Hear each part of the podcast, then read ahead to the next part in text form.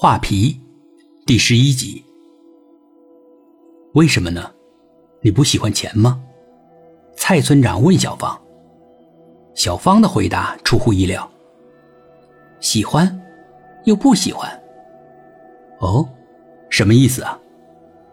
钱能解决一些问题，但是够用就挺好，再多也没啥意思。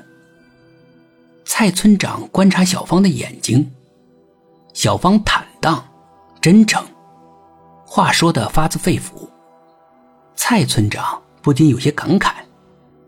他这把岁数了，也算是见过一点世面，境界还没有这个小姑娘高。就冲着小姑娘说的这一句话，他认为啊，儿子的眼光不错，这个姑娘好。蔡村长越发的客气。徐老板就纳闷了，这个地头蛇是怎么了？咱们村呢比较富裕，可是呢，咱们村缺乏人才。蔡村长停住了话头，可小芳的表情没有变化。蔡村长只好继续往下说：“连个会计算机的人都找不到，因此啊，我们想引进点人才。呃，我觉得呢，你不错，你有兴趣吗？”小芳没有一点受宠若惊的样子。我也不太懂计算机。实际上，他是拒绝蔡村长。可是蔡村长岂能是那么好打发的？不太懂可以学吗？我们村里掏钱送你去培训，以你的聪明，很快就会熟悉的。小芳还是摇头。我在这儿干的挺好的，我不想离开。蔡村长苦笑，他瞧着徐老板。徐老板虽然不舍得放弃小芳这样的员工，但在蔡村长的注视下。他也不敢不替蔡村长说话。蔡村长这个村啊，特别有钱，工厂这么多，配套也好，福利也好，去蔡村长这个村工作呀，那是相当不错的。如果你愿意来我这儿工作，可以享受本村村民的待遇。是啊，那多好啊！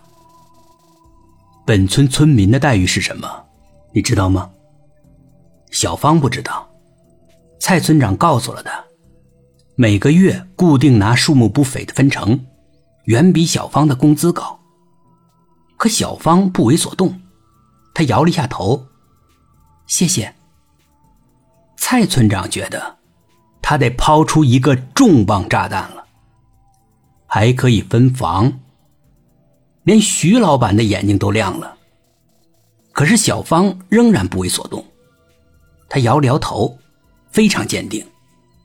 蔡老板、蔡村长、蔡村长只能苦笑。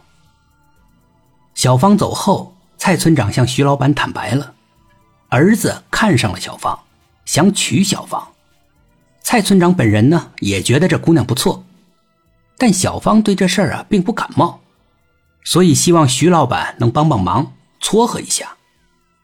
徐老板是恍然大悟。原来蔡村长是这个意思啊！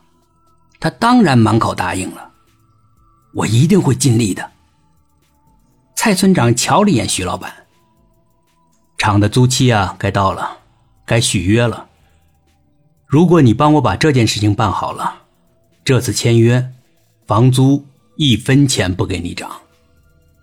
徐老板的眼睛瞪大了。好的，好的。我知道了，我一定办成这件好事儿。